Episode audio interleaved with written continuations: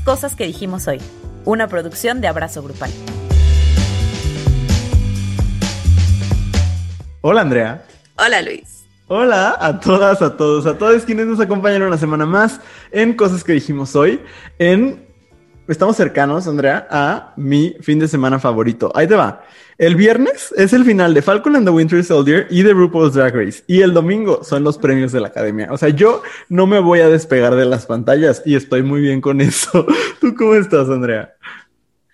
Eh, pues yo también estoy muy emocionada por este fin de semana, pero por motivos diferentes. o sea, el viernes es Día Internacional del Libro. Mm. y pues zona es muy ñoña. Pero a mí los Oscars siempre me han emocionado un montón.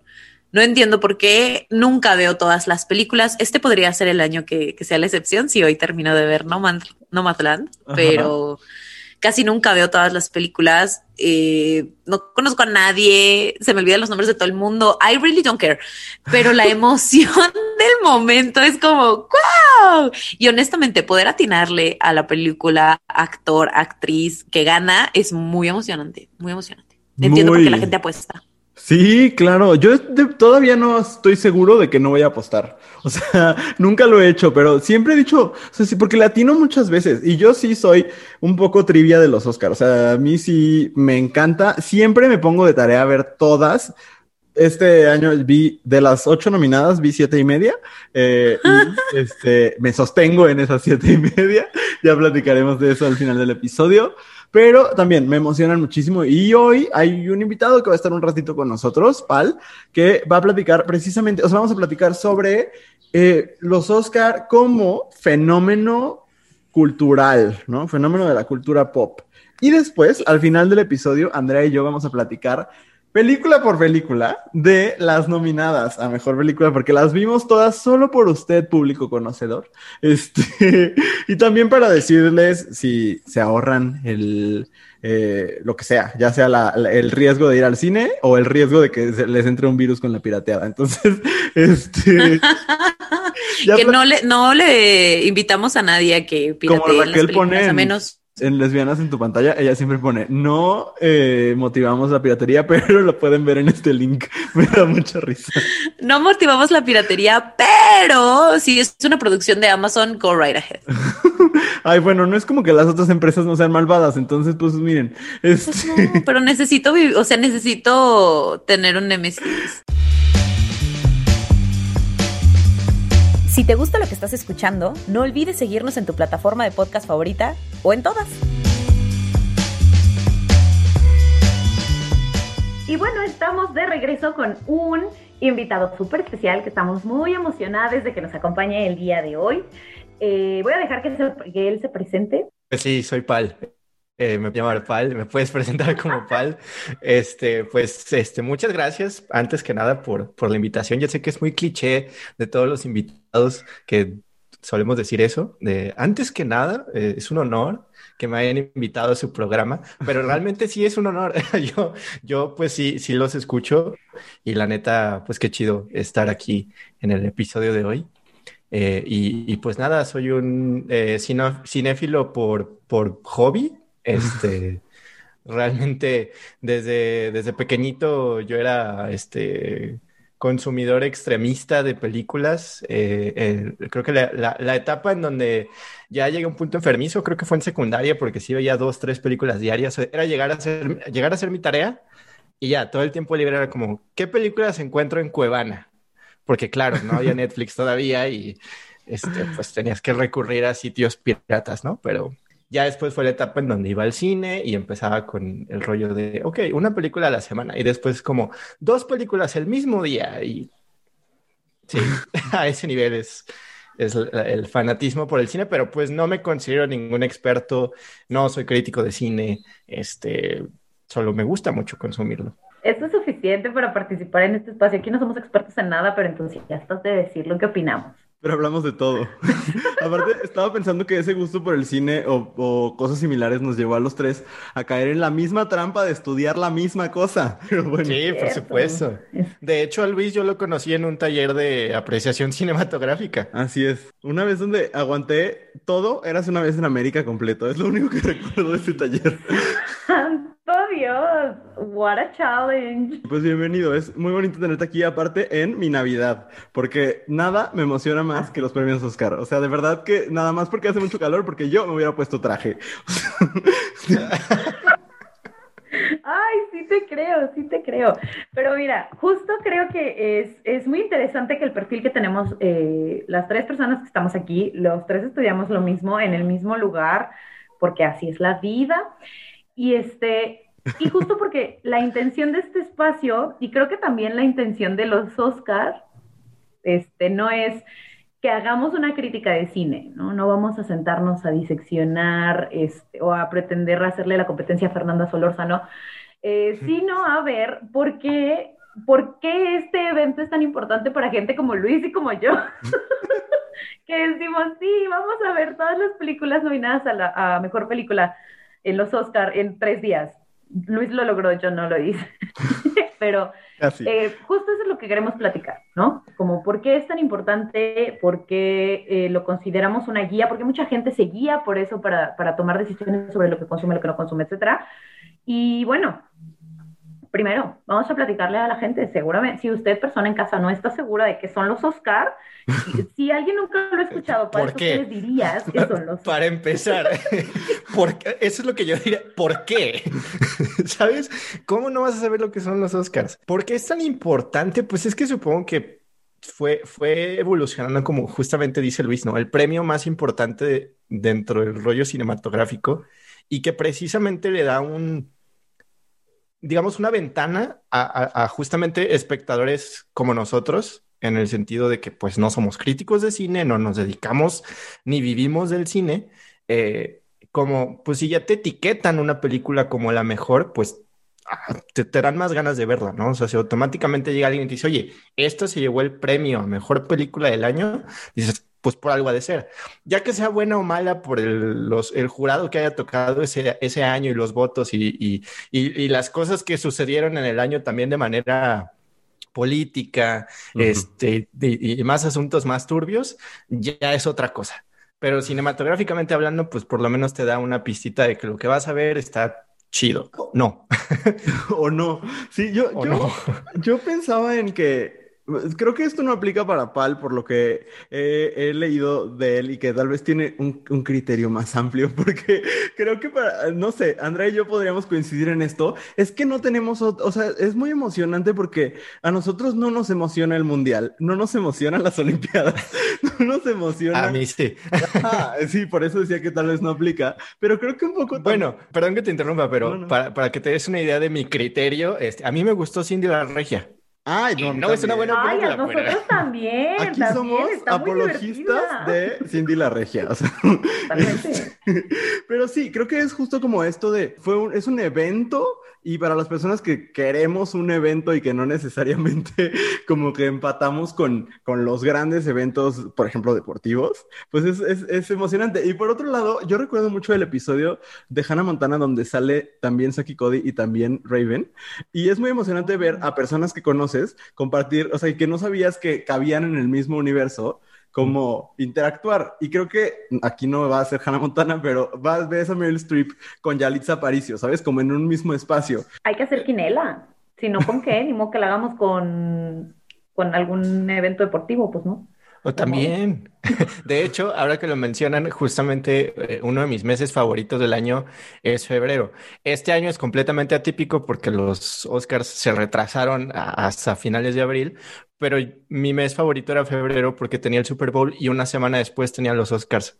Entonces era como de dos eventos importantes para Pal en, un, en dos semanas y pues estaba súper chido porque además, ok, era domingo, al día siguiente era como ya viene la bola de memes de los cuales me van a hacer mi semana mucho más amena. Entonces, y, justamente hablando de quinielas, eh, quiero, quiero pedirle a Cinépolis, ya que Cinemex está muerto, que vuelva a hacer quinielas porque me quiero volver a ganar un año de cine gratis. Por favor. un año de cine gratis? Sí, pero me lo gané con Cinemex. Ah, oh. y ya no está Oye, pero tú que ya te ganaste un año de cine gratis, es porque a todo le atinaste, segurito. Eh, sí, no, no a todo, pero, pero era un concurso de, de quién contestaba más rápido, en, un sentido, te daban como puntaje por tiempo y por respuestas.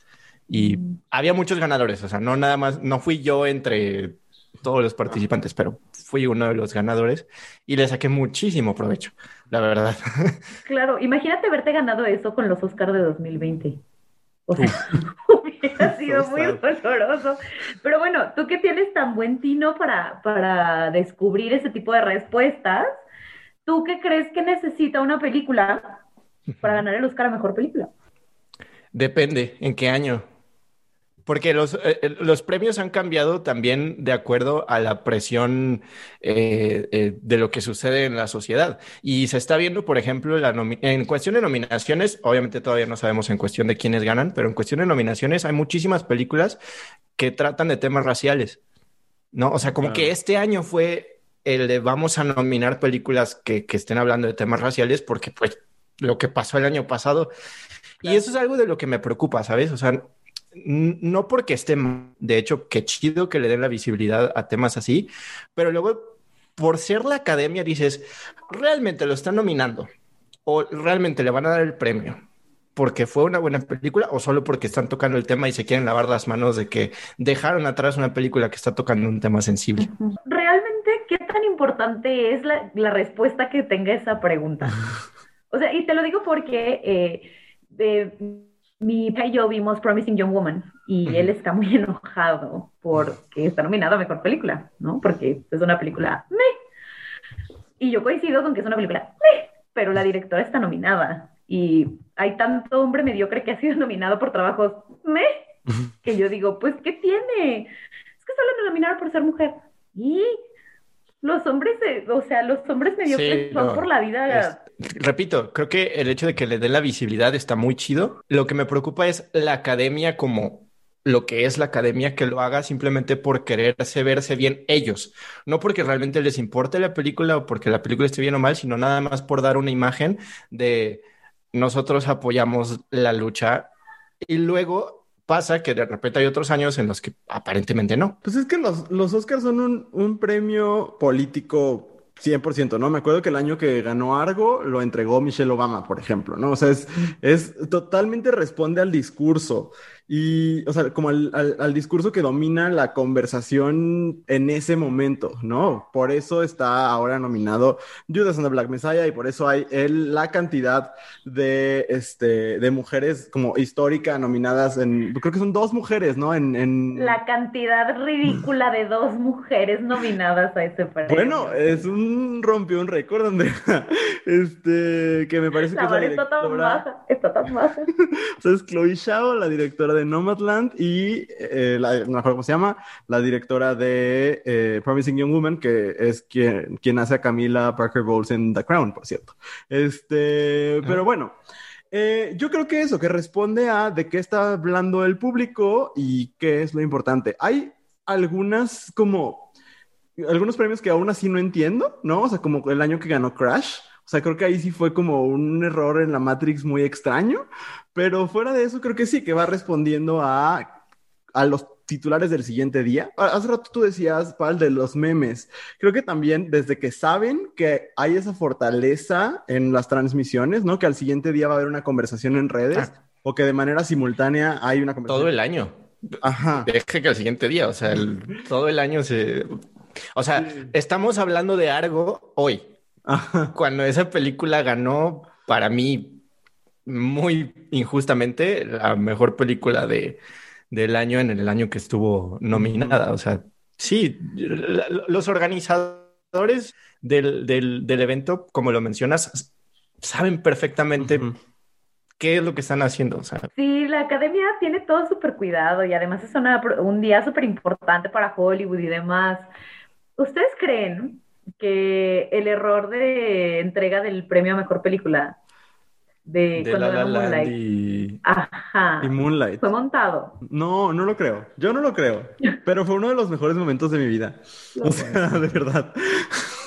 Sí, es como si hubieran dicho cuando ganó Trump que se habían equivocado, así sentí yo. Mira, yo no me atrevo a decir que fue montado, pero tampoco me sorprendería si alguien saca un, una investigación en donde demuestra que sí fue montado, ¿sabes? O sea, como lo, acaba de decir Andrea, tienen todo perfectamente cuidado. O sea, se llevan los, los premios en maletas con llaves y este, encadenadas a las manos del... Pues a mí me, sorprende. Y la parte de mi ser que, que ama el caos, le encanta pensar que sí fue algo montado. O sea, me, me parece inconcebible que haya sido un error humano, ¿no? Pero bueno, o sea, pensando como en, en, este año que tenemos películas eh, que hablan mucho sobre raza, que tenemos una película que aunque es una producción eh, norteamericana, eh, tiene un cast casi en su totalidad coreano y tal. E, este asunto de darle premios a películas que aunque traigan un trasfondo de la academia, querer quedar bien con ciertos públicos, como el año pasado con, con Parasite, ¿qué tipo ¿Cómo le ayuda o no le ayuda a las producciones independientes, a las producciones extranjeras, a los directores que no son James Cameron? ¿Qué tanto realmente creemos que le ayuda? Lamentablemente, yo creo que estamos en un, vivimos en un, en un sistema que para que alguien gane tienen que perder otros 20. ¿Saben? Entonces desde ahí, o sea, creo que no ayuda en nada, pero al mismo tiempo, ¿qué más se hace? ¿No? O sea, porque así funciona el sistema y, entonces es muy difícil de, de, pues, de responder, ¿no? Yo no sé, porque creo que las películas que ganan premios son muy redituables.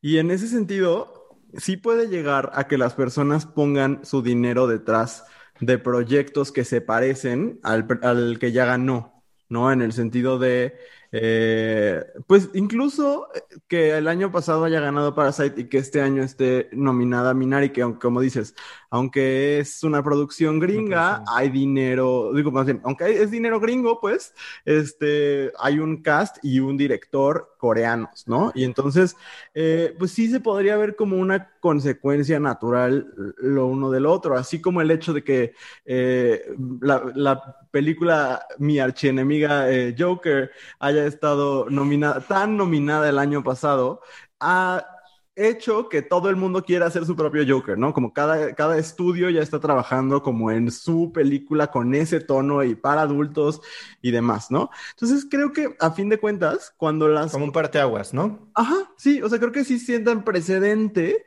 eh, para que haya dinero detrás de proyectos que se parecen a, ¿no? O para iniciar carreras. En el caso de Yalitza Aparicio, por ejemplo, que, que estuvo, el hecho de, o sea, yo creo que si no hubieran nominado a Yalitza el año hace, antepasado, me parece, ella, pues ya no nos acordaríamos de ella, pues, ¿no? O sea, ya no estaría en la conversación. Tener Academy, Academy Award winner antes de tu nombre, sí, sí te da un prestigio distinto. Creo que para eso sirven y ya, no, no, le da un caché, le da un caché a los pósters de las películas, porque así presentan, este, o a los trailers de las películas, así presentan ahora los, o sea, e, el otro día estaba buscando una película del 2002, cuando Reese Witherspoon apenas estaba empezando su carrera, y, y salió una nominación de una actriz, es inglesa, que no me acuerdo cómo se llama, y una disculpa a esa actriz porque le estoy faltando enormemente el respeto. Este, pero bueno, es, es la que sale eh, en las películas de James Bond de Pierce Brosnan, este, como la, eh, ¿cómo es? La gente 80 y... No, no importa. El, el chiste es que te la presentan como de Academy Award winner y es como, pero fue hace mucho y solo ganó un Oscar, pero pues tiene que ¿sabes? O sea, realmente le da caché que diga, ah, ok, tiene a, un actor o una actriz que ganaron un premio que no sé ni para cuál, no sé ni cómo, pero vende de cierta manera o ayuda a vender de cierta manera su trabajo. Academy Award winner es lo mismo que tener un doctorado. O sea, como de no sabemos ni por qué lo tiene. Hoy en día ya no sirve.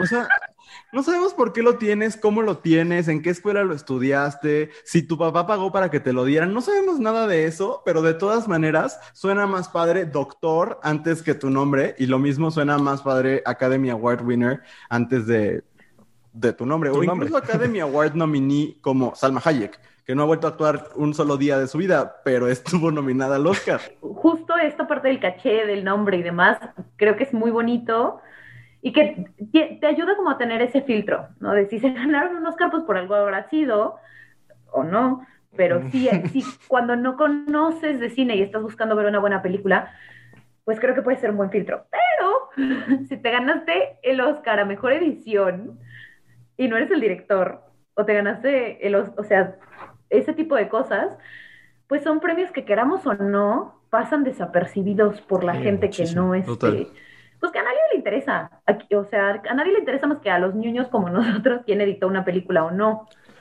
de, de, hecho, bien por ahí dicen, ¿no? Que incluso la manera en la que presentan los, los ganadores por categorías, o sea, supuestamente te ponen las menos relevantes. Eh, estoy haciendo un entre comillas porque nadie me está viendo. Este, pero sí, o sea, te presentan este mejor vestuario, mejor maquillaje, después mejor documental, corto animado, y, sí, es una realidad, son, son premios que se los lleva el aire. y, realmente me imagino, a ver, si yo participo en una producción en la que me dan un premio por mejor vestuario, mejor maquillaje o mejor, este, lo que sea, que aunque no sean los premios que todos conocemos y que son los, eh, los que venden, porque los dejan hasta el fin de, del, evento, pues para mí, o sea, yo sí me sentiría muy honrado porque, pues, a fin de cuentas es ganar una competencia y yo soy la persona más competitiva del mundo. Entonces me voy a, me voy a sentir bien conmigo mismo porque me está demostrando que, pues, el empeño que le puse e incluso no ganarlo, pero ser nominado, pues, ya te está diciendo algo, ¿no? Ah, eso, es, eso no, no suele estar nominado. Ah. Fui nacido para segundear. Entonces. No, pero sí, sí creo que pasa eso con ciertos premios, ¿no? O con los premios que se dan a este, películas animadas o cortos animados, que sabes que si hay una película de Pixar nominada o de Disney nominada, gracias por participar, ninguna otra va a ganar. ¿No? Y son premios que dices, significa mucho, que a lo mejor no, porque además la gente no las ve. Los documentales no se ven, los cortos no se ven. Nosotros dijimos, vamos a ver las nominadas a los que vimos las películas. Vimos los cortometrajes, Luis Ruiz. No los vimos. No, son tan fáciles de este, conseguir. Hay como tres en Netflix. Ah, sí, hay tres. Yo sí los vi. no, es que, por ejemplo, a mí sí me gusta mucho este todo el, arte de cortometraje, pues porque yo también hice mis cortometrajes en la universidad y sé perfectamente que es es la misma chinga que hacer una película, simplemente pues es menos duración eh, la entrega final. No quiere decir que la producción sea más o menos sencilla, este, pero hay muy buenos documentales que también tocan este, temas políticos. Está el de este, Si algo me pasa, los quiero, que es, corto animado, que habla sobre los tiroteos este, en, Estados Unidos. Eh, igual, Ah, yo, yo lo platiqué, por ejemplo, con mi novia y ella me decía así, ah, o sea, está chido, pero también hay que aceptar que es una entrega por lo que está sucediendo, no porque realmente, y, luego también te pones a pensar, ¿qué tanto está pegando realmente? Porque pues si estás tocando un tema político es para que realmente te entre en la cabeza y dices, ok, a lo mejor y las personas que tenemos conciencia, que no nos pasaría por la cabeza agarrar un arma, entrar a una escuela y tirotear a la gente, pues nos va a pegar y vamos a sentir este, el dolor que estamos viendo en, la obra, ¿no? Pero pues a lo mejor para un psicópata dice, ¿no? Claro. Sí, bueno, pero ya hay gente que, ya está en un punto de que no es real. Sí, sí. Y, está el otro que es el de Two Distant Strangers, eh, que por favor, en cuanto dejemos de grabar esto, vayan a verlo, dura 35 minutos, está en Netflix, les va a encantar. Eh, habla justamente igual de, temas raciales y te ponen absolutamente todas las referencias que quieras de todo lo que ha sucedido en, este todo este lamentablemente época todavía del racismo. La gente que piensa que el racismo era nada más en los tiempos de la esclavitud no tiene la más mínima idea. Eh, pero realmente, pues sí, son temas políticos que están bien considerados como una obra este, de cine sobre todo esta que es un poquito teatral. Em, pero pues sí, también vean los documentales, también vean los cortos. Dejen de consumir nada más los cortos de Disney. O sea, no estoy diciendo que no los vean, pero muchas veces... No, no, no. O sea, es que muchas veces, realmente cuando alguien habla de animación, lo baja nada más a Disney, DreamWorks y cuál es el, el otro que también ahorita está muy pues a veces mucho no, estudio Ghibli que de repente ya se puso también de moda. Ah, bueno, sí, también. Pero es que Studio Ghibli hace maravillas. Simplemente el problema es que es anime y la gente piensa que el anime es de otakus. Perdón. Perdón. No queremos ser así, ¿ok? Hace rato hablábamos de, de, los momentos del Oscar y me gustaría preguntarles, porque yo tengo varios, como momentos que les ha dado gusto lo que gana o que les ha enojado mucho lo que gana. Yo, por ejemplo, me acuerdo perfecto del mismo año donde estaba nominado Brockback Mountain y este Crash, ¿no? Y que cuando Jack Nicholson lee eh, que gana Crash, se escucha el gasp en el, entre el público, ¿no? Como de qué pedo, le acaban de dar, o sea, una película que es un 6.5 en siendo muy generosos, este, pero bueno, quizás no era como para su tiempo, pero, o sea, Secreto en la Montaña quizás no era para su tiempo, supongo. Eh, y bueno, y cuando Forrest Gump le ganó a Pulp Fiction, cosa que también es este, sumamente dolorosa para mí, eh, y, y, una que me emocionó mucho, pues fue el año pasado que ganó Parasite, ¿no? Creo que yo no lo esperaba, sobre todo porque veníamos del triunfo de Green Book, una de las peores porquerías a las cuales les han dado un Oscar, entonces fue bastante contrastante, pero ustedes se acuerdan de algún momento muy emocionante de los, de los Oscar o muy enojante? Fíjate que cuando, cuando este, Gravity estaba nominada a varias categorías. Gravity no ganó a mejor película, pero sí ganó, a mejor, director. Me acuerdo porque pues sí fue una decepción para todos, ¿no? Que sí quería, que decía, pues sí, ya ganó uno. Pues, para mí no. Oye. Dos años estuvo. Me encanta esa película. Ah, sí, cierto, fue la, vez que estaba. Pues encantar es así una película, es una palabra muy entusiasta para lo que es O sea, sí, me duele mucho, pero me gusta mucho la película, está muy bien hecha. Está muy dura. Es durísima, yo lloré muchísimo, creo que nunca he durado, no, llorado tanto en una película, en el cine, pues, como con... ¿Y si has durado en una película? Pues siempre, pues sí, ya pagué para que me salga.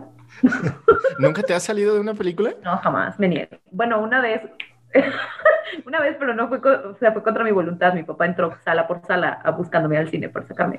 Es la única vez que me Después nos cuentas el chisme. Ahora sí puse interés. Después nos cuentas el chisme. Porque para que haya entrado sala por sala debe de estar bueno. Mira, lo que es eh, que no. Pero eh, yo recuerdo el, el, mejor momento que es, o sea, donde mi cuerpo fue muy feliz. Fue justamente el año cuando ganó Parasite. Eh, Parasite, mejor película, ¿no? O sea, porque yo iba esperando lo peor de los gringos, como suelo vivir mi día a día. Y dije, Parasite va a ganar a mejor película extranjera, pero no va a ganar ni a mejor director ni a mejor película, porque not gonna happen, ¿no? ¿Cómo va a suceder?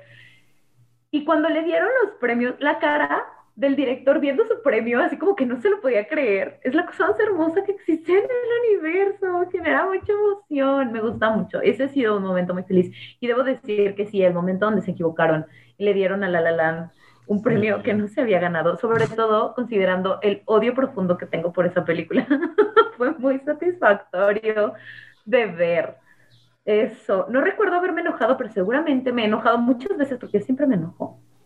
Bueno, entonces, pero no, no, lo tengo tan presente. No será sorpresa para nadie en la audiencia esa, esa afirmación. ¿Qué les pasa? Yo siempre am a put together person. Pero sí, yo también ese año fui muy feliz. No, no tanto por el odio hacia La La Land, porque no me encanta, pero puedo disfrutarla, pero por el amor que le tengo a Moonlight. Es de las películas que más quiero en la vida. Entonces, este, sí. Y no tiene nada que ver con los... Bueno, no es de la ceremonia, pero es Oscar related cuando Barry Jenkins vino a México y fue a un tianguis y se tomó una foto con la película pirata de Moonlight, es de mis cosas favoritas que han sucedido en la vida. Porque aparte su explicación era de, pues aquí no llegan las películas porque era como un pueblo y entonces puso como de, pues me es emocionante que aún así como que hagan cosas por verla, por ver mi película. Para mí fue muy hermoso. Pero bueno, sí, esos fueron mis momentos favoritos y creo que el que más me ha molestado fue la mugre foto de la pizza. digo, la mugre, ves que el conductor, ni me acuerdo quién era, metió una pizza. Ellen DeGeneres. Ay, sí, no, es que de verdad, de verdad que no es que no me guste que los Oscars sean, que los Oscars sean divertidos. O sea, sí. Pero no me gusta que parezcan premios MTV. de repente se ve muy forzado, ¿no? Eso sí, debo decir que el mejor momento que ha tenido los Oscars en toda su existencia es el intro a los Oscars que hizo Hugh Jackman Cañón. en Toda, toda esa ceremonia toda esa ceremonia es maravillosa, maravillosa. Sí. Y la peor cuando condujeron Anne Hathaway y James Franco, que parecía que estaban como en peyote. O sea, de verdad, qué cosa tan horrible. horrible. horrible, qué espantoso. creo que a mí el, el, host que más me ha gustado fue Neil Patrick Harris. Ah, también fue muy buen host. Siento que hizo lo que quiso con la ceremonia. Sí. Realmente lo hizo divertido sin necesariamente hacer tan forzadas muchas cosas como pasó con Ellen DeGeneres. Sí. A mí me gusta mucho Jimmy Kimmel. Eh, Neil Patrick Harris, yo tengo un prejuicio contra la gente que es tan feliz, pero así de tú no puedes ser tan feliz y yo no soy tan feliz. No, no es sano ser tan feliz. No entiendo. No te creemos tu felicidad, Neil Patrick Harris. Así es. Pero miren, yo estoy muy emocionado. Los Oscars son súper emocionantes para mí. Estoy triste de que no vamos a ver una, porque yo los veía desde que Juliana Rancic me decía qué diseñador trae cada actor o actriz. Este, esto pues no va a pasar este año porque creo que solo van los nominados y sus familias, tengo entendido, ¿no? Como ese es el, mm. el attendance de este año. Al menos va a ir alguien porque estoy harto de ver a gente recibir premios por Zoom. Es cero emocionante. yo no Muy típico. Claro, y yo no tendría por qué conocer la sala de Meryl Streep. O sea, no tengo ningún interés en eso. Yo la quiero ver ser perfecta y ya. Ay, no, yo soy una persona metiche. Yo quiero ver qué tienen en la parte de atrás. No, Yo no tengo problema por ver cómo viven las estrellas de Hollywood. O sea, porque de repente si encuentras cada detallito como de. ¿Por qué tiene un mantel en, la pared, no? O, cosas así. El otro día en los Globos de Oro me sucedió que yo decía, ¿por qué Aaron Sorkin tiene una guitarra eléctrica en su sala? Es algo que nadie me ha sabido contestar. ¿Pero por qué no? Esa es la pregunta correcta. ¿Por qué no la tendría? ¿Por qué no la tienes tú? No, pues porque no la sé tocar. A lo mejor Aaron Sorkin así está platicando con David Fincher en la sala y de repente dice, bueno, te voy a tocar el adeo o alguna cosa así. no, oigan, y ya para ir cerrando este bonito tema, ¿quién debería ganar este año? ¿Las mujeres, los negros, los viejitos, los sordos o los coreanos? Si, si lo hablas por merecimiento social, político, de cuál sería el, el, más merecedor, si estás hablando que es en Estados Unidos, creo que tendrías que ir por la gente de color. Porque siento que ahorita, o por lo que veo yo en redes sociales, porque evidentemente yo no vivo en Estados Unidos, ni tengo mucho contacto con gente de Estados Unidos, pero siento que es la lucha más... Eh, que se siente más fuerte en estos momentos. Y con lo que acaba de pasar hace tan solo, no sé si fue ayer o se fue dos días, de lo del juicio de, George, Floyd, ajá. del, policía, pues ahorita está en auge otra vez todo el movimiento de Black Lives Matter. Entonces, mira, no sé si los Oscars sean, o sea, se atrevan a cambiar el premio de último minuto como pasó con La La Land y Moonlight. Este, pero pues podría pasar, ¿no? O sea que tengan ya como la idea de quiénes son los premios y el mismo día como, oye, no, cámbiate el premio a mejor película porque ahorita el tema tal es el que está más hot. ¿Tú qué opinas, Luis? ¿Quién debería yo opino que yo no sé, yo opino que, eh, o sea, si hablamos de quién lo merece más por grupos sociales, pues creo que todos. ¿Quién lo quién creo que podría llevarlo. No creo que Judas and the Black Messiah sea una película que tenga un discurso amable para Hollywood. O sea, las Panteras Negras no son, pues, pues, era un grupo comunista, entonces no, no llega, no creo, no creo. Creo que van a optar por eh, por los desplazados. Creo que la película que va a ganar es Nomadland. O sea, eh, por muchas cosas, incluso porque la directora es una mujer asiática y ahí también hay políticas de identidad, ¿no? Eh, y aparte, Chloe Zhao es la estrella del futuro, ya está dirigiendo The Eternals, la nueva película de Marvel, o sea, ella está en camino a ser una super, superestrella. Y ahora que lo mencionas, justamente también ahorita en Estados Unidos está muy cañón el, racismo contra, contra la gente asiática por lo de Trump y lo del COVID, ¿no? Que dijo que, dijo que era el China virus. O sea, y ya sabes, los gringos como les encanta ser, tan supremacistas y, sí, sí, sí, sí. O sea, tiene, tiene mucho sentido. Y el premio Nomadland se vería muy bien, porque es una película que, va bien con, con, casi todos los críticos, menos con Fernando Solorzano que no le gustó, pero con casi el resto de los críticos. Este es una película que tiene una directora mujer asiática y tiene a Frances McDormand, que también es muy querida en la industria. Entonces, me parece una combinación que se ve, o sea, la óptica es muy buena para la conversación. No, sé tú qué piensas, Andrea, ¿quién qué lo merece? No tanto quién, porque lo vamos a hablar después. Sí, pero eh, aquí en casa, justo a ojos cerrados, también pensamos que, que quien debería ganarlo es Nomadland. Es lo ideal, aunque es la única que no vimos, eh, curiosamente. yo lo único que pido es, si ganara cualquiera, yo no tendría ningún problema, lo único que pido es que no gane el, el juicio de las siete de Chicago. Es lo único que le pido al universo. Por favor. Porque aunque la película creo que está muy buena y, y, y pues, es muy entretenida y lloré con la última escena porque es muy conmovedora. Eh, Spoiler. eh, no, pues solo es muy conmovedora. Y ahí tiene su entrada el, el juicio en Wikipedia, entonces no es secreto para nadie.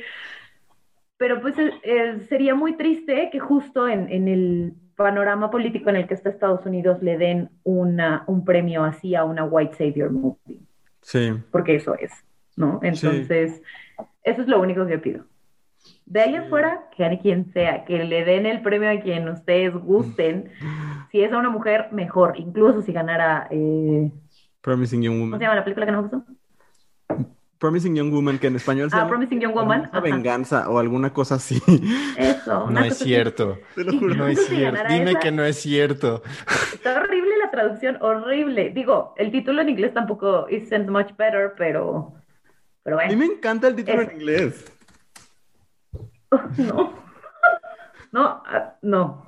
Hermosa venganza. Deberían- exactamente. Deberían de ser una categoría a mejor título y mejor esta traducción. Mejor Eh, traducción sí, latina. Ajá.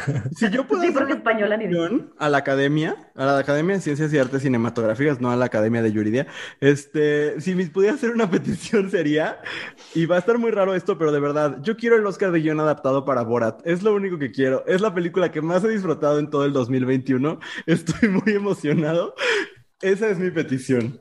Borat 2. Y está nominada, así que podría ser. Ok, pues prenderemos nuestras veladoras para que se cumplan todos nuestros sueños e ilusiones. Excepto lo de Borat. Es- yo esa veladora no la voy a prender. No. Cuando gane, mándenme un mensaje muy- de, de- de razón.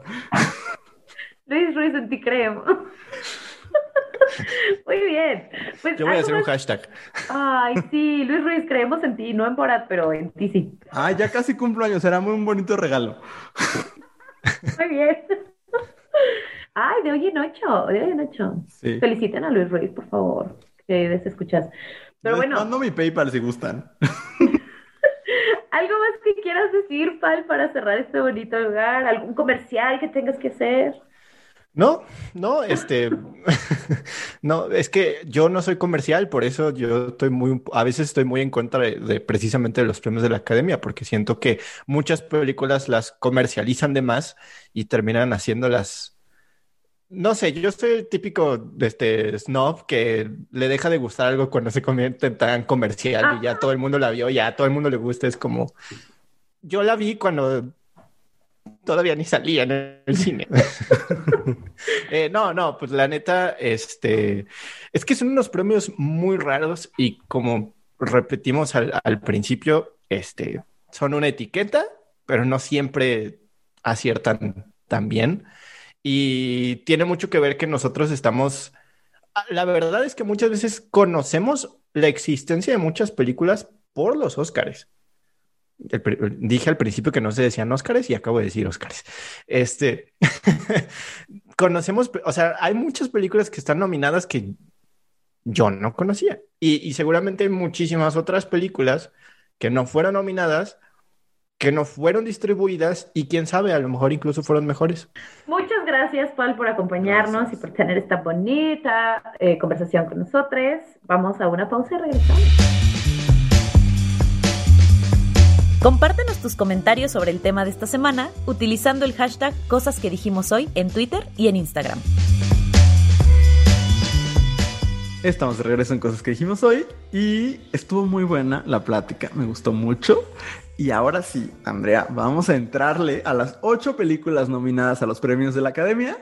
Eh, esta es una guía de lo que nosotros pensamos y ya, ni modo. Porque no, no es como que, no, o sea, no, no vamos a hacerlo desde la propuesta de Tarkovsky en Esculpir en el Tiempo, no, pero lo vamos a hacer desde, desde nuestra apreciación como personas que disfrutan mucho del cine y aparte que sí tienen relación mm, pues por lo menos como de investigación y de, de sensibilización con varias de las problemáticas que estas películas abordan, porque es un, es una, un conjunto de películas muy, muy social, ¿no? Creo, en, en su gran mayoría.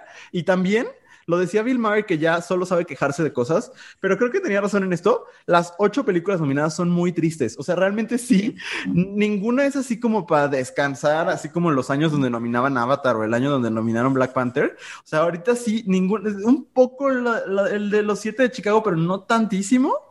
Pero sí, son películas pues como más densas. Entonces, Andrea, ¿te parece si vamos una por una? Aquí tengo una lista, ¿te parece si seguimos esa lista? Sí, go ahead. Muy bien. La primera película nominada, que por cierto está ahorita en cines, se llama El Padre, es dirigida por Florian Seller, basada en una obra de teatro también escrita por Florian Seller. Y eh, bueno, esta es una adaptación de Christopher Hampton. Y este, la película básicamente, bueno, es protagonizada por Anthony Hopkins y Olivia Colman y cuenta la historia de un hombre que eh, rechaza totalmente como el, la asistencia o los cuidados, pues casi paliativos de su hija, mientras él entra como en una espiral, pues de, de descenso eh, de la demencia senil. Es una película que está contada, eh, es confusa, ¿no? ¿no? No sabes muy bien qué sucede y qué no sucede. Eh, Andrea, ¿qué tienes que decir sobre The Father? Eh, tengo muchas cosas que decir sobre esta película. Eh, de entrada, yo no sabía que era una adaptación de una obra de teatro, que ahora que lo dices, makes so much sense. O sea, tiene muchísimo sentido que sea una adaptación de algo que viene de, de un escenario o que está pensado para un escenario. Pero yo solo quiero decir que qué bueno que Anthony Hopkins decidió salir del retiro y volver a actuar, ¿no? Porque yo creo, estoy segura desde que hizo el personaje de Hannibal Lecter no había vuelto a actuar en ni una sola película, solo hacía películas así como de sí, pues para el fondo de retiro, pero nada más, o sea, no, no trabajaba, no hacía papeles, era Anthony Hopkins vistiéndose y disfrazándote y ya. Y acá los últimos tres minutos de la película es, son todos los motivos por los cuales él se debería llevar, llevar el premio a mejor actor en, este, en esta ocasión. O sea, son muy, muy fuertes. La película está muy interesante. Creo que juega muy bien con el género. Sí. En el sentido de hay un momento donde parece incluso una película de terror. Sí. ¿No? Este, desde, no sé, no, no me quiero, es que luego me sale así como lo pretencioso en este pido. Pero no sé, creo que es una película que trata de una manera suficientemente mainstream como para que mucha gente la vea un problema que a nadie le interesa. ¿no? Porque podemos hablar de muchas problemáticas sociales de que los niños, las mujeres, eh, las personas racializadas y luego empezamos a hablar menos como de cuestiones eh, de, de neurodivergencias y discapacidades y demás. Y lo que a nadie le interesa son los viejitos, ¿no? Este son las personas de la tercera edad. Y creo que el tratamiento que tiene esta película hace que sea suficientemente interesante querer escuchar la historia de este hombre. Y eso me parece que es muy valioso. No creo que sea la mejor película abordándolo para nada, pero sí creo que es suficientemente buena como para que llegue a, una mayor audiencia. Por cierto, no estamos invitándoles para nada a que vayan a verla al cine. Es, es una decisión individual que requiere pues pensarlo mucho. Sí, y usted decide cómo la ve, pero fíjate, Andrea, que a mí es de las películas que más me gusta de este bonche de nominados. A mí lo que me sorprende mucho es que este año no sé si tenemos las mejores películas, pero yo sí creo que tenemos las mejores actuaciones en muchas ceremonias. O sea, desde hace muchas ceremonias de los Oscar, yo no me emocionaba tanto con actuaciones. Esta película en lo histriónico me parece perfecta. Anthony Hopkins, que por cierto, ahorita que hablabas de sus películas eh, más alimenticias que nada, no podía dejar de pensar en Is a Real History de Rito. Uno de los mejores momentos de la televisión mexicana, pero bueno. Eh, esta película es muy dolorosa, muy, muy dolorosa, sobre todo porque es algo que todos podemos vivir en algún momento y creo que por eso mueve tanto. Yo, yo la amé, y amé las actuaciones y creo que una que es menos lucidora, pero no por eso menos, eh, no sé, reconocido, no, no, por eso me refiero, eh, necesita menos reconocimiento, es la actuación de Olivia Colman, porque es una actuación más discreta, pero el sufrimiento de la hija de querer em, cuidar a su papá que no quiere ser cuidado y que aparte no está en condiciones de, de entablar un diálogo con ella, eh, se ve muy presente en el rostro de Olivia Colman todo el tiempo. Y me encanta que esta mujer que fue actriz de, de, personaje mucho tiempo, que nunca fue una estrella en una carrera de muchos años, desde que ganó el Oscar por The Favorite hasta este momento, de verdad que ha ido creciendo muchísimo. La y bueno, algo que, que creo que es bueno, bueno decir es que esta película es, no sabemos muy bien todo el tiempo desde qué perspectiva está contada, ¿no? Y eso ayuda justo a que como espectadores sintamos la desesperación de, de, de nuevo, no sabemos si la desesperación de ella o la desesperación de él, porque sí, durante casi toda la película queda muy claro que es la perspectiva de él, ¿no? Y de él que está perdiendo cierta, cierto sentido de la realidad. Pero hay un par de escenas que no quiero spoilear, donde no estaría tan seguro no sé, a mí me quedó, me dejó devastado, creo que desde la película Amor, que no sufría tanto, creo que es un tema que, que hace sufrir porque lo sentimos cercano, ¿no? No, no, no, no sé, yo nunca seré mujer, yo nunca seré una persona racializada, pero lo que todos en algún momento seremos es ancianes, ¿no? Entonces, creo que por eso mueve tanto. Y esto es, me parece una adaptación del teatro muy exitosa, porque si bien, yes. sí, cuando te dicen eh, era una obra antes, ¿lo entiendes? No dices, ay, con razón se sentía como una obra grabada donde ni se movía la cámara. No, tampoco. Sí es cinematográfica, pero se, sí, sí se identifica como sus raíces escénicas, ¿no? Sí, totalmente. Muy bien. Vamos con la siguiente. La siguiente Vamos. es quizás la película más mainstream eh, de, de, las ocho, es El juicio de los siete de Chicago dirigida y escrita por Aaron Sorkin, a quien usted recordará como eh, el escritor de una de mis películas favoritas, Red Social, y este, también de Steve Jobs y de la serie de West Wing, que bueno, es una de las series más exitosas de la historia. Los protagonistas son Sacha Baron Cohen en eh, desde mi perspectiva, el mejor papel de la película, y Eddie Redmayne, y cuenta la historia de siete personas en un juicio eh, que sucede alrededor de protestas en contra de la guerra de Vietnam durante la Convención Nacional Demócrata del 68 en Chicago, en Illinois. Es un suceso de la vida real y habla mucho pues, sobre la protesta, sobre la justicia. Eh, sí, en general eso y como incluso creo que a propósito hace un paralelismo entre los movimientos sociales contemporáneos en Estados Unidos y los movimientos antibélicos durante la guerra de Vietnam. Andrea, que estaba totalmente lista para odiarla, eso les tengo que decir. Me gustaría saber sí. qué pensaste. Mira, yo estaba completamente lista para odiar la película porque no hay nada que me emocione menos que pasar dos horas escuchando a hombres blancos hablar. Realmente puedo pensar en muy pocas cosas que me emocionen menos que eso. Eh, pero justo el, el guion es de, de, este señor que es, es, grandioso con las palabras y que, que sabe que sabe qué hacer con ellas, ¿no? Entonces, sí es una película de ver a hombres hablar, eh, pero tiene un pero guion muy maravilloso rápido. y es o sea, sí, pero pues nosotros no es como que hablemos este, a la velocidad del presidente, ¿sabes? No, no. Eh, eso me gusta, me gusta, si no me aburro. Pero, no sé, la película está muy bien hecha, está muy entretenida, está...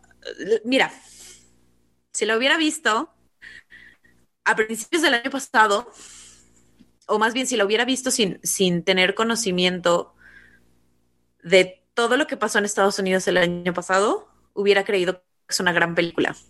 El timing no le ayuda para mí, para que yo pueda creer que es una gran película.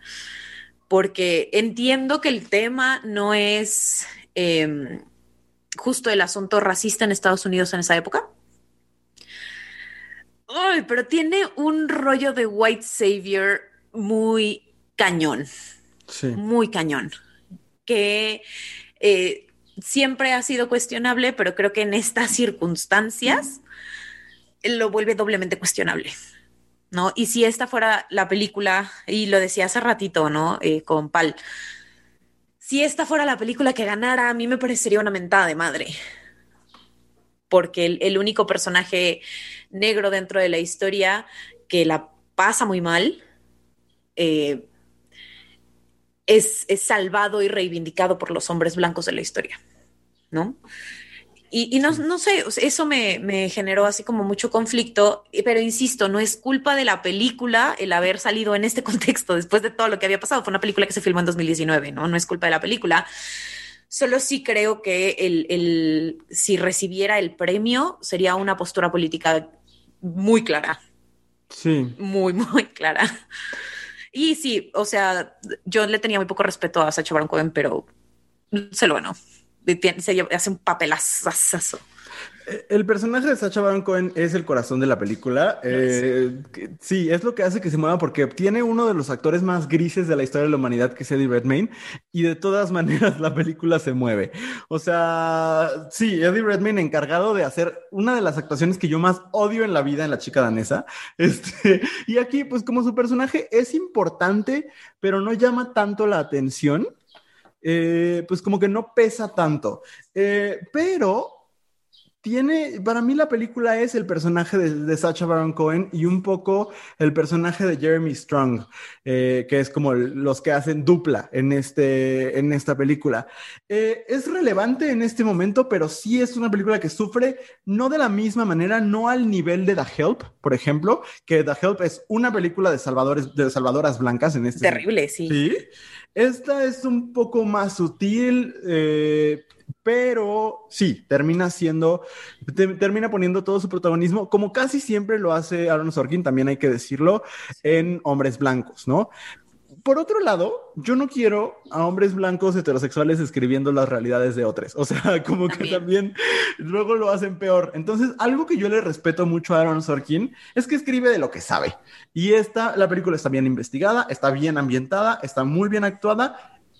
Lo que yo le pondría como pero es que es tibiezona. O sea, en comparación con otras películas en esta lista, creo que toma menos riesgos. O sea, es una película poco, ah, poco arriesgada. Es, es, una película muy cómoda para el público. Es una película muy cómoda de ver. Sí, totalmente. Porque aunque eh, se acerca a temas eh, peligrosones y luego no. Y aparte tiene una de las cosas que más odio en el universo.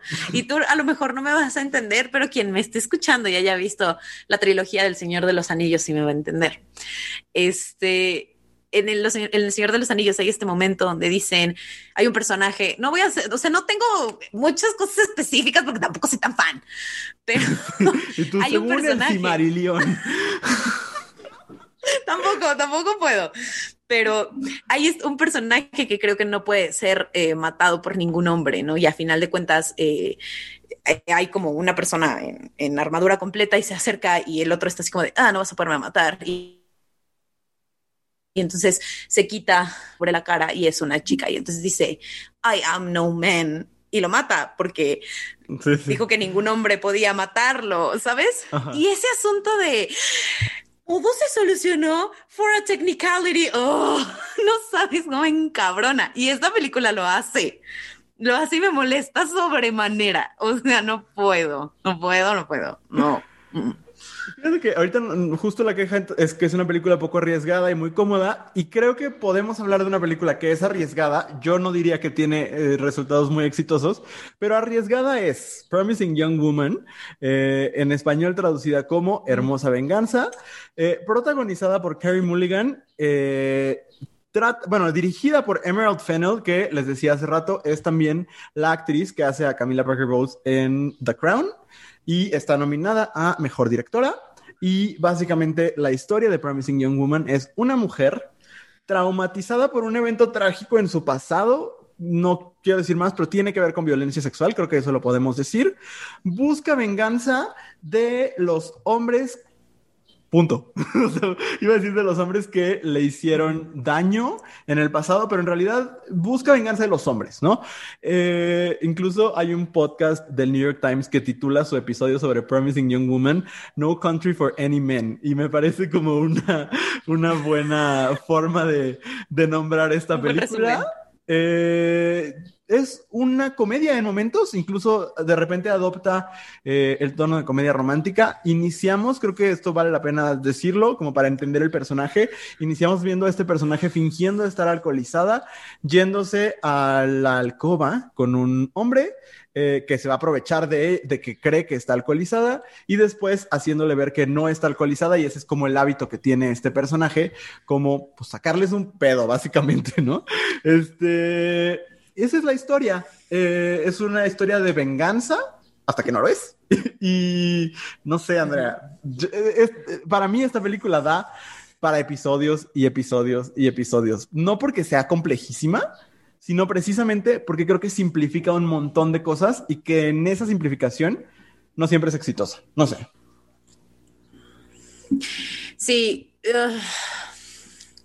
No sé si simplificar sea la palabra que yo usaría, pero no sé, de esta película me, genera muchas cosas eh, por diferentes motivos, pero voy a decir lo rescatable. Lo rescatable es, a final de cuentas, es una película que está bien hecha, que la actriz principal hace un muy buen papel, eh, que siempre que ponemos ver a Laverne Cox en pantalla Sí, la está bien chida, que siempre que podemos ver a Laverne Cox en, en la pantalla eh, se agradece, ¿no? Porque es una, una muy hermosa mujer, este, y la TQM. Sí. Y creo que es importante eh, como el empezar a hacer, em, pues no empezar a hacer, pero sí a lo mejor empezar a popularizar películas que hablen de las cosas de las que se hablan en la película, ¿no? Este, las aborde de manera exitosa o no, pero sí creo que es importante. Para el caso, yo creo que las aborda de una manera mucho más exitosa la película Moxie, que si no la han visto, este Netflix, véanla, evidentemente no está nominada a nada, pero qué bonita película, qué bonita película. Este, y creo que es mucho más exitosa en, en, abordar los temas, ¿no? Y es mucho más valiente, aunque también tiene sus cosas, pero es mucho más valiente que, la, que Promising Young Woman. Entonces, solo me parece una película promedio, me parece que es una película que está nominada porque toca temas eh, que son sensibles para la gente, particularmente que son sensibles para los hombres blancos, ¿no? Este, creo que por eso está nominada, no por otra cosa. And it's fine. O sea, a mí estuvo nominada Green Book y ganó. Ganó. Why wouldn't this? no, she ganó mejor película.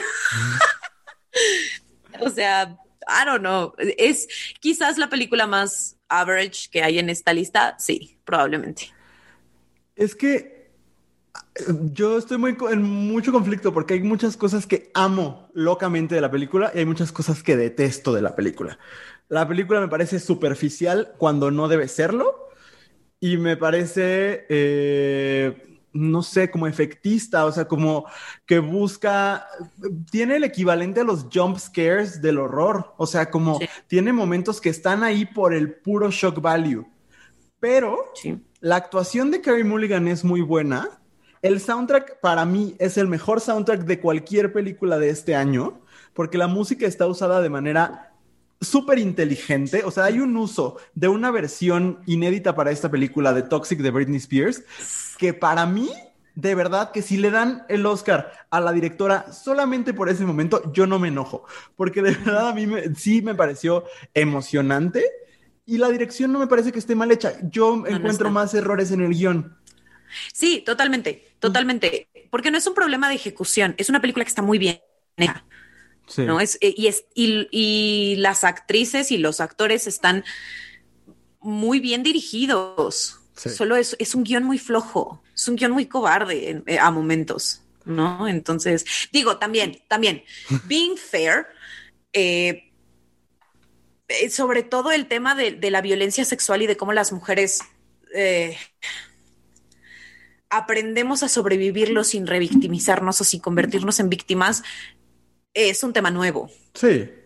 Sí, que ha, que ha sido poco explorado al menos, ¿no? Entonces, eh, por lo menos quitándole como la parte fantástica o de, o de superhéroes o demás.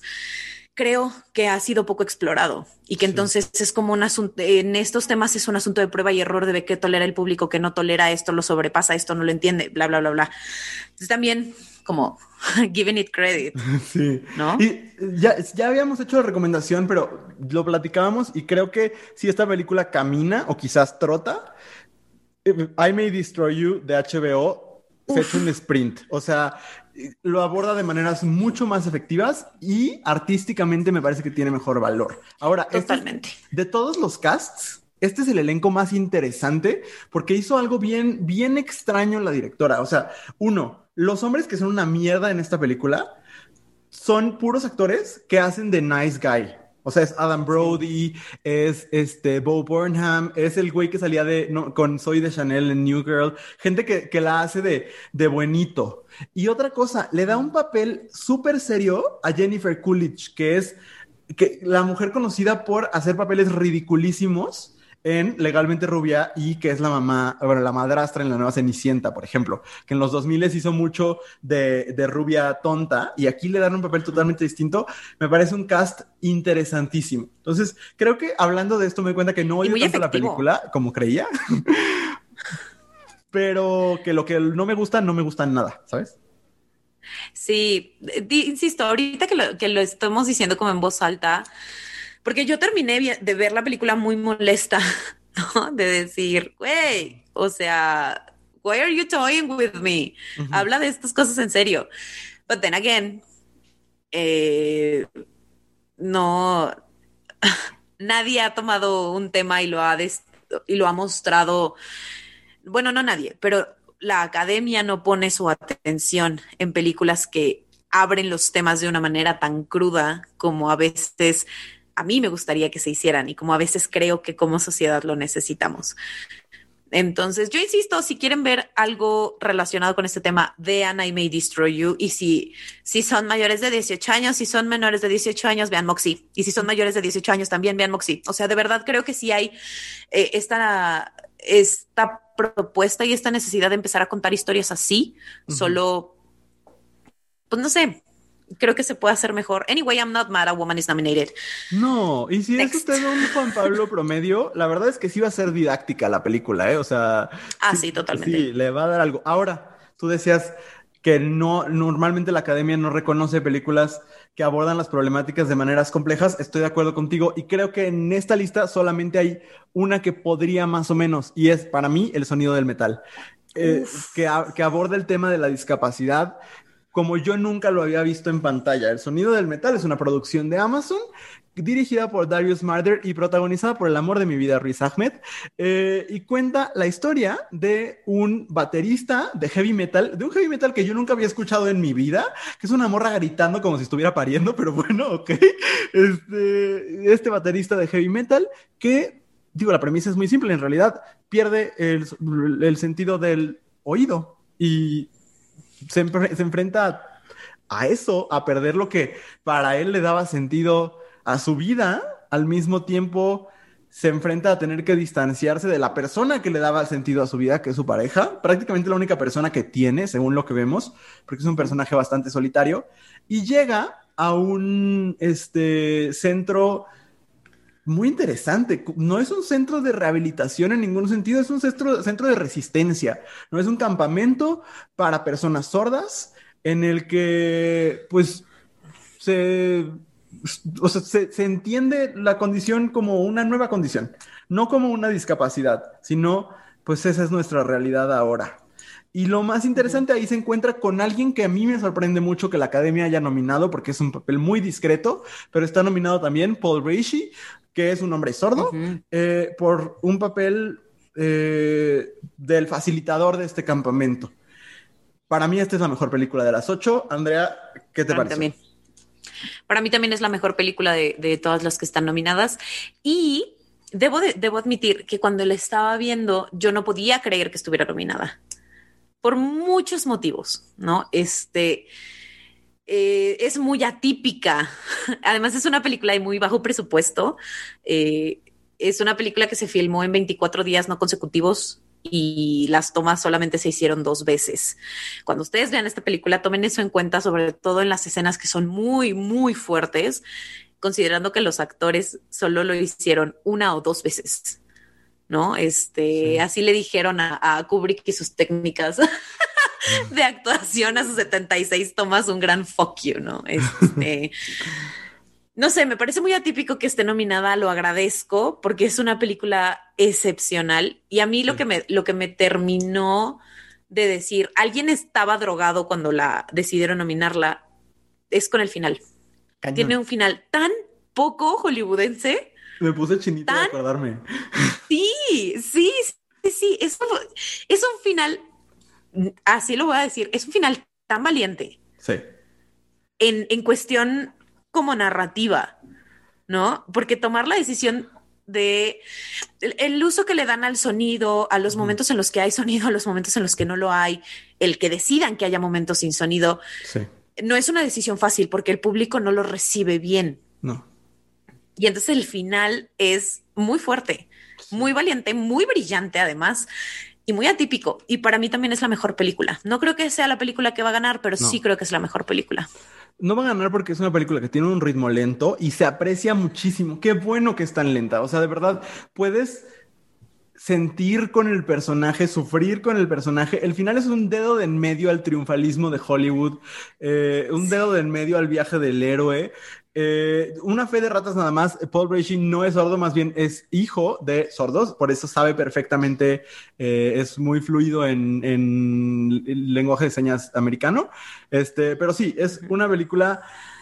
Híjole, es que de verdad que me sorprende mucho que esté nominada porque es muy lenta, o sea, sí es muy lenta, pasa poco, para la premisa, o sea, sí, comparada con otras películas que tratan temas de una manera súper melodramática. Aquí pasa poco, realmente. Él es, es, él aprendiendo cosas. Realmente no es. Es que, es que el término que de una película es muy lenta a mí me genera mucho conflicto. Porque esta película no me parece lenta. ¿No? Solo creo que tiene. No, ¿sabes cuál está lentísima? Judas and the Black Messiah. Oh my God, that is such a slow movie. Pero, pero esta película en particular no me parece que esté lenta. Creo que las decisiones que se tomaron con el sonido hacen que parezca lenta, porque parece que le falta rellenarse. Pero en realidad no está lenta. Parece que no, no, I don't agree. It really isn't. no sé, o sea, y, y no lo digo como... Muchísimo menos cosas en el padre. ¿Mandé? A pasar menos cosas en el padre. Sí, es que te me trabaste por un segundo, pero no, no lo digo para nada como algo negativo. De nuevo, es la película que más me gusta, junto con el padre, quizás. Este, pero. Y nada más, una cosa más. La actuación de Riz Ahmed no tiene madre. O sea, de verdad, qué difícil este año porque es un año que no tiene respuesta correcta, porque es la mejor actuación en muchas décadas de Anthony Hopkins, es la mejor actuación en la carrera de Riz Ahmed y es la última actuación de Chadwick Boseman, eh, que seguramente será quien se lleve el premio. Es, es muy difícil, pero de verdad. También, también creo que es de las mejores actuaciones de Gary Oldman. Ah, ya llegaremos a eso.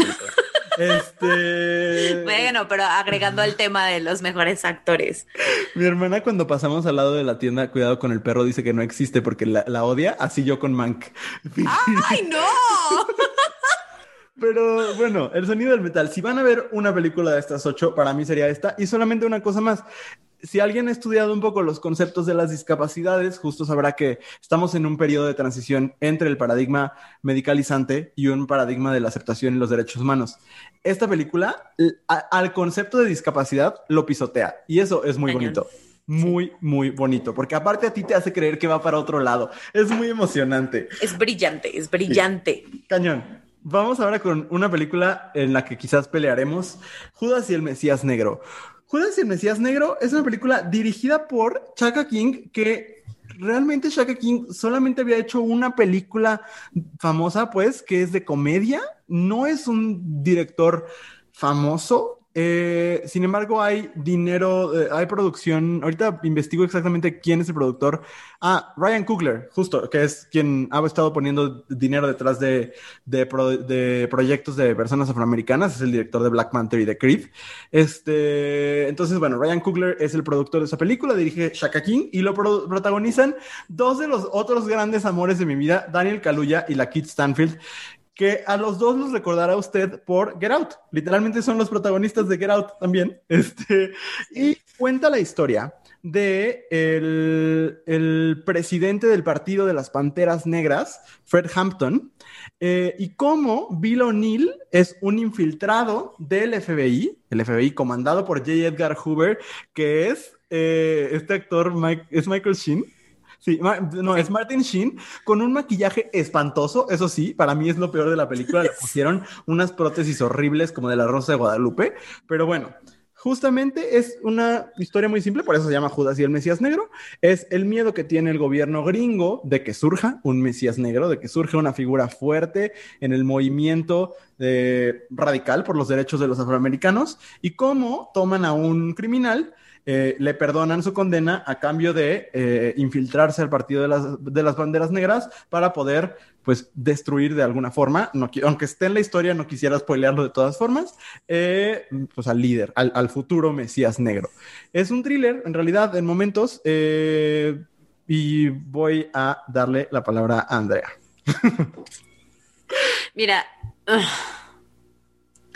creo, creo que Daniel Kaluuya es un gran actor, muy impresionante. Eh, no sé si está nominado para mejor actor. Claro, not, he should be.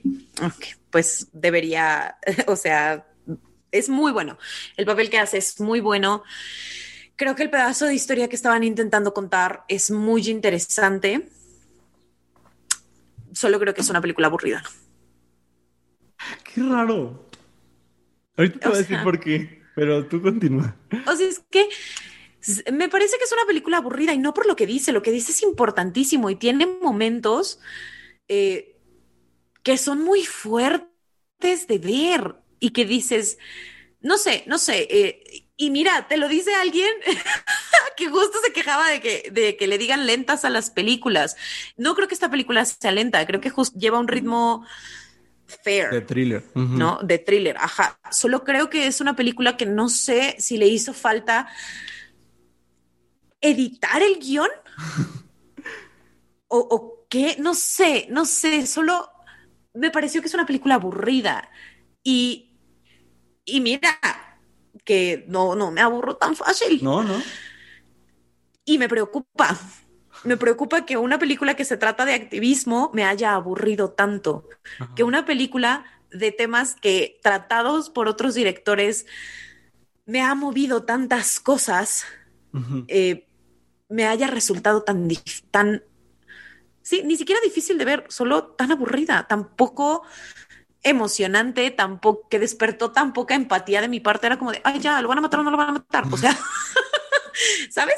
No sé, me, generó incluso mucha culpa el no sentirme emocionada por una película que hablaba de eso.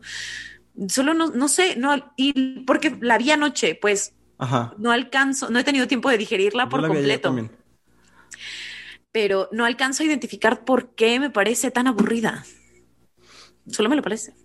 Está muy. Va, va a tener usted, escucha, que verlas, porque voy a decir cosas que no van a tener sentido en el, en, el contexto de lo que acaba de decir Andrea. Para mí, es la película más entretenida de las ocho.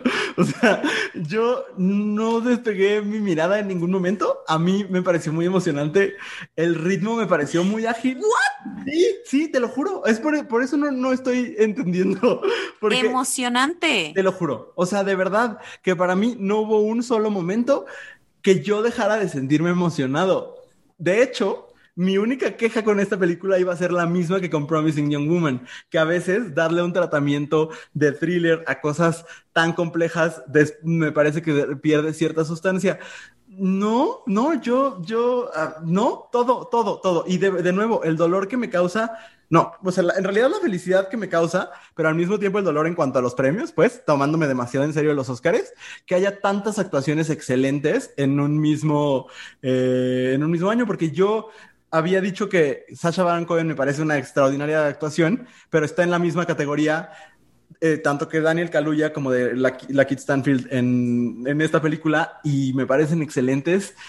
Eh, no, Andrea, eh, de verdad hay que verla juntos y, señalamos en un momento como, porque no, no, yo, a mí, aparte, el diseño de producción me parece impecable. este, te, sientes en, en los 60, 70 ¿no? Porque transcurre varios tiempo, como dicen por ahí. Y sabes qué? Yo sé que tú odias las biopics, a mí tampoco me gustan. Y justo por eso me gusta esa película, porque no es una biopic tradicional, escoge un periodo muy corto de tiempo y, no explora toda la vida del personaje de Fred Hampton, solamente, pues básicamente, y, hace un paralelismo bíblico bien interesante, no solo en el título, creo. es, es que también no, no, no sé, es que te digo, no he tenido suficiente tiempo para digerirla, porque...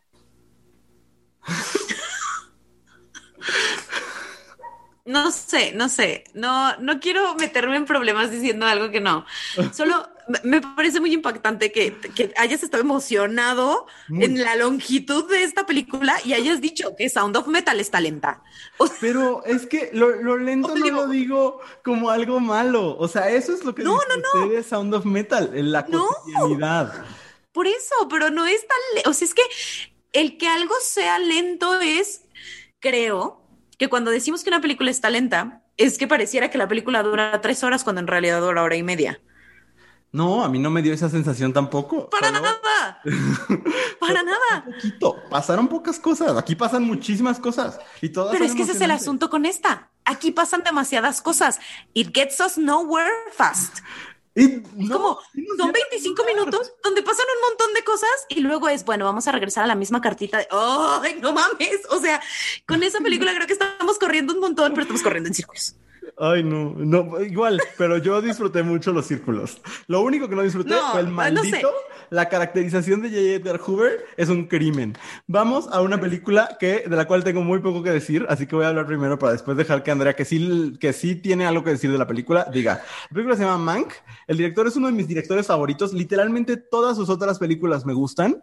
Eh, David Fincher. El, el, el, guion es de Jack Fincher, que quiero pensar es su hermano, no lo sé. Es su papá. Ah, su papá. Ándele, no, pues es de, es de, viejito la película, la verdad. Sí. Eh, protagonizan Gary Oldman y Amanda, nunca sé decir su apellido, diré Seyfried, como sea, y Lily Collins.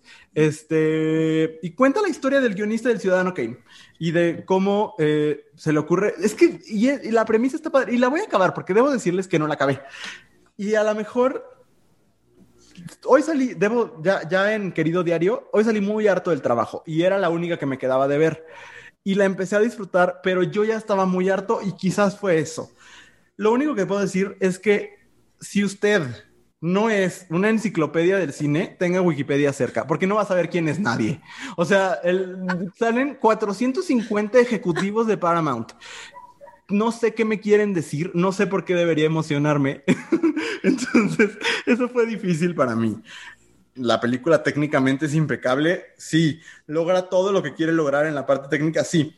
Solo no es para mí. Así que dejaré que hable alguien que sí es para ella. Es que mira, creo em, que además de que la interpretación del actor que hace de Orson Welles, que ahorita olvidé el nombre porque así soy yo, pero creo que es así, es una fotocopia de Orson Welles, ¿no? Está igualito, habla igual, tiene los mismos, o sea, de verdad es, es impresionante lo parecido que es, ¿no? Y sí creo que es una película que está hecho para quien, no, no voy a decir quién es un amante del cine, sino quien estudia el cine, por lo menos el cine norteamericano, ¿no? Porque son cosas que solo solo emocionan a quien es un estudioso del trabajo de Orson Welles. ¿No? Y que, y, y, sí, y que está este, eh, apasionada por ese tema. Es una cosa, es una película ñoña, hecha para gente ñoña. That is a fact. Y que se, se hizo con la intención nostálgica de David Fincher de terminar, de llevar a la vida el guion de su papá, ¿no? Lo cual es, eh, podría ser una receta para el desastre, pero pero creo que es la mejor actuación que ha hecho Gary Oldman en mucho tiempo. Y eso que Gary Oldman hace muy buenas actuaciones, muy, muy constantemente, pero creo que hace una gran actuación en la película. Eh, contrario a lo que describen en muchos lugares, a mí el guion sí me parece impecable. Hay gente que cree que el guion está muy flojo. A mí no me lo parece. Creo que es un guion muy bien hecho para lo que quiere construir. Creo que la, actuación de Amanda Seyfried también es muy buena. Es la primera película en la que la veo donde no aparece ella. O sea, es muy impresionante. Eh, ella también se echa un gran papel. Y yo lo que creo es que em, es una manera de hacer una carta, voy a decirlo así, muy, muy, mm, muy vulgarmente. Es una especie de carta de amor a Hollywood sin que caiga en una chaqueta a Hollywood. ¿Sabes? Sí. Porque cada vez que un director quiere hacerle su carta de amor al cine norteamericano, salen cosas horribles. Cosas horribles y super cursis. Ese es mi problema, Andrea. Pero estas nominaciones masturbatorias de hago, una película que habla sobre qué bonita es la industria del cine y siempre está nominada, perdón. no sé. Totalmente. Sí. Totalmente. Pero sí creo que, contrario a lo que hacen eh, películas como, como La La Land, ¿no? Que no es una carta de amor a Hollywood, es una chaqueta a Hollywood o a lo que Hollywood cree que es, este, a la autopercepción de Hollywood. Very white. Muy, muy. Esta es una especie de carta de amor al Hollywood de antes, ¿no? Pero eh, como keeping it real, hablando de, de, la corrupción y todas estas cosas que suceden en Hollywood, de las que nosotros no nos enteramos porque a nosotros que nos importa, solo pagamos nuestro boleto de cine y se acabó. Entonces, en, en, ese sentido me parece que es exitosa, ¿no? Y este, y si usted es un ñoño del cine, una ñoña del cine, es una buena película para ver. Pero sí, si ustedes no viven con una enciclopedia del cine como yo, quizás sí necesitan una Wikipedia. tener Wikipedia al lado. Sí, totalmente. Y para nada digo que esté mala, solo no es para mí. Sí, sí, no, no es fácil. Contrario a la siguiente película que está hecha para mí, para mí y mi cursilería. Es Minari, una película eh, sobre el sueño americano, un poco. Eh, la premisa es súper sencilla, una familia coreana en 1980 y pico se muda a una granja en Arkansas, eh, Arkansas, para básicamente en busca de iniciar una mejor vida. Eso es. Es una familia que donde el padre y la madre antes se dedicaban a lo que se le llama sexar a los pollos. Este, y se mudan. ¿Quién diría? Ya sé. Eh, la mamá sigue haciéndolo, el papá se dedica a la granja. Eh, y aparece un tercer personaje. Para mí, yo estoy tentado a llamarlo la actuación del año, pero por lo menos una de las actuaciones del año, que es la abuela. Eh, nominada también este año. Ay, qué bueno. Eh, sí, nominada a mejor actriz de reparto. Eh, el director y escritor de la película es Lia Isaac Chung. No sé, es una película que sí puedo describir como bonita, que habla sobre la familia como una comunidad compleja, no como una comunidad perfecta, pero tampoco como algo horrible, sino como una comunidad de seres imperfectos que convergen en ese espacio. Eh, sobre la identidad, sobre el sueño americano, definitivamente. Y, nada más un dato curioso, eh, Steven Yeun, que es el protagonista de la película, el papá, no diría que es el protagonista, pero está como, como actor protagónico, porque creo que los protagonistas son les niñez. Este, pero bueno, el, personaje del papá es el primer eh, actor asiático americano en estar nominado a mejor actor. Wow. al premio de la academia. Entonces, eso también es interesante. No me parece una actuación tan lucidora como las otras en la categoría. Eh, y bueno, la mujer que está en actriz de reparto, que es el personaje de la abuela, Yu Jung Joon. Seguro lo dije mal, pero pues así se escribe. Eh, Andrea, ¿qué te parece? Híjole, a mí en la película me, me gustó muchísimo. Creo que el niño es es la mejor actuación de la película. Yo no diría que es la abuela, yo diría que es el niño, porque además es un niñito. Es so small. Este, y además, cuando me enteré que era una, una película que en ciertas partes es autobiográfica, me, me, conmovió muchísimo, ¿no? Eh, creo que es un buen giro para hablar del sueño americano de migrantes que de los que casi no se habla Totalmente. ¿No? Incluso cuando se habla de migrantes asiáticos, pensamos, o cuando hablamos de asiáticos, pensamos en los japoneses y en los chinos. Así es. ¿No? Este, cuando Asia es muy grande y cuando Corea tiene una cultura súper rica y hay mucha gente de Corea viviendo, no nada más en Estados Unidos, sino aquí en México. Y es una cultura que, se, que, que no solamente se ignora, sino que deliberadamente se ha hecho a un lado mucho tiempo. Y que incluso con lo problemática, a lo mejor me estoy saliendo del tema, pero incluso con la problemática que es la industria del K-pop, creo que gracias al K-pop y a lo popular que se ha vuelto en los últimos años, por cierto, ya casi salen las cajitas de McDonald's con, con sus personajes de BTS eh, para que ande atente, pero creo que eso ha ayudado a, a, popularizar la cultura coreana y creo que es muy valioso. Es muy valioso porque es, es a final de cuentas siguen siendo experiencias invisibilizadas y que hacemos como si no estuvieran ahí y como si no tuvieran historias que contar. Y la relación que tienen estos personajes con la tierra a la que llegan eh, me parece bellísima. Sí. O sea, cuando usted se dé cuenta por qué la película se llama Minari, yo lloraba. Güey, es lo que te iba a decir. Es el nombre es la mayor genialidad que he escuchado en mucho tiempo. Creo que eso lo podemos decir, no creo que no lo podamos decir. No, ¿No? No. Bueno, cuando lleguen a ese momento van a llorar como nosotros. Sí, porque creo que tiene muchos significados dentro de las relaciones que se construyen. Claro, tenía una, o sea, de verdad, el director tenía una joya ahí que qué bueno que supo aprovechar, porque le da tanto sentido. Eh, yo solo diría también que, que le hace justicia a todos los personajes por igual. No es cruel con ninguno, porque son personajes que son muy egoístas en algún momento, y los entiende, es muy comprensivo. Claro. Y algo que a mí me gusta mucho es que es una película que en lo hiperlocal que es, porque es, porque es parcialmente autobiográfica, porque habla de una familia coreana que tiene muchas diferencias con una familia, por decir algo, mexicana, pero en, esa en eso local es súper global. Yo me identifiqué con un montón de los personajes. Yo decía, ahí están un montón de conductas de mi papá, y ahí están conductas de mi mamá, y ahí están conductas mías, y esa abuela se parece a la abuela. O sea, así como es, como dices, no, pues en la vida voy a entender esta cosa de, de Minari o no voy a entender qué, rayos es sexar a los pollos eh, o, vivir en una casa que tiene llantas. No importa, porque lo esencial, la parte como humana, es hacer la relación es súper sencillo, yo creo, para cualquier persona. es, es la película más bonita, yo diría. Sí, totalmente, lo es. Sí. Y bueno, vamos a una de la que hablaremos poco porque Andrea no la ha visto, pero es la... la... Pero es la que va a ganar.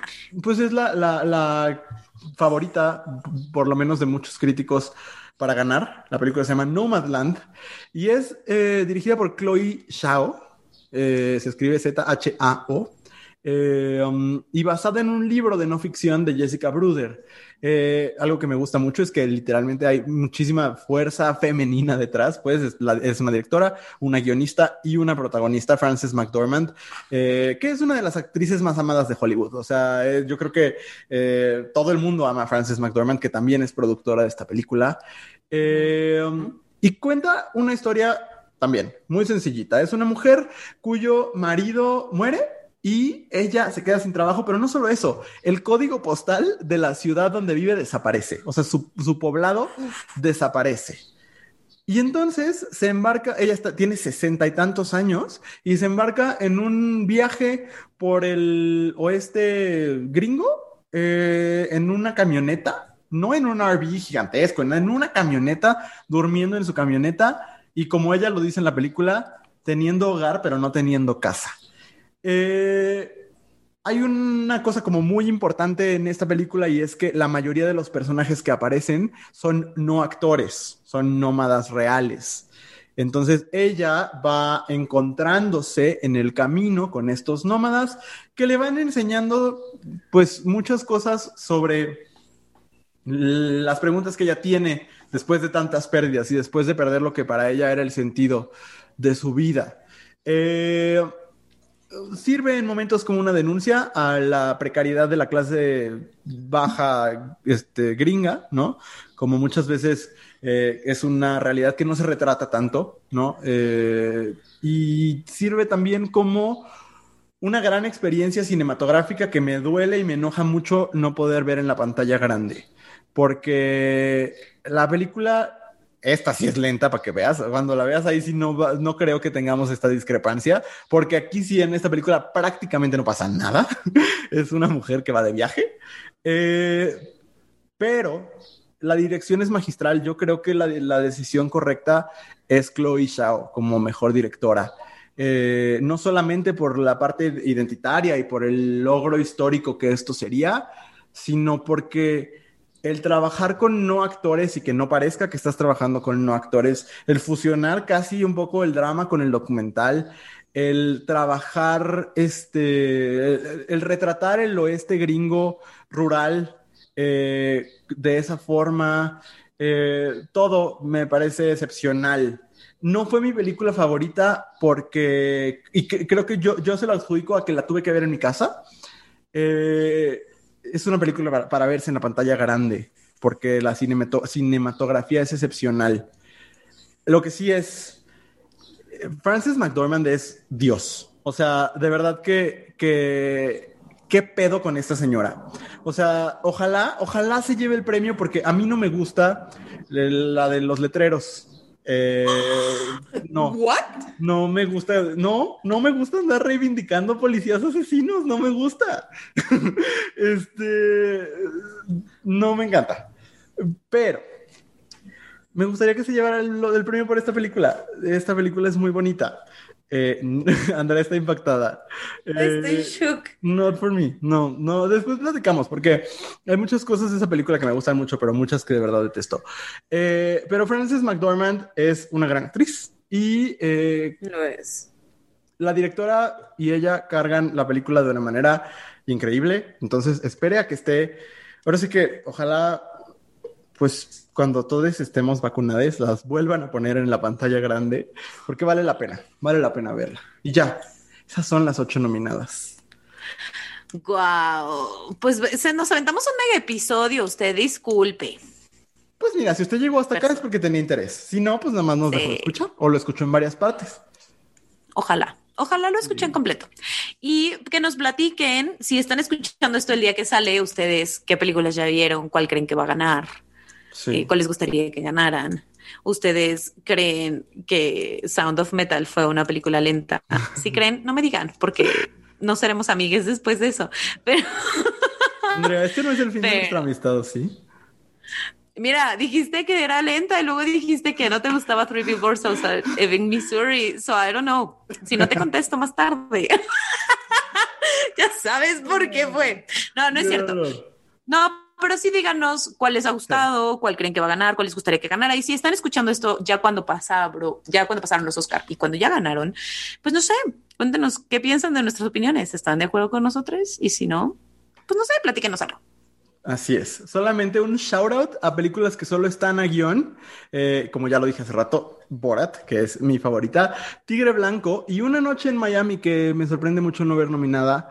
Eh, ya la recomendé en otro episodio, entonces no, no voy a decir nada más, pero sí, también véanlas.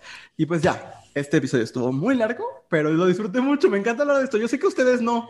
Yo sé que ustedes no nos escuchan cuando hablamos de cine, pero a nosotros, nos, gusta, nos gusta mucho hablar de cine. Entonces, pues bueno, nos escuchamos la próxima semana. Gracias, Luis. Gracias, Andrea. Adiós.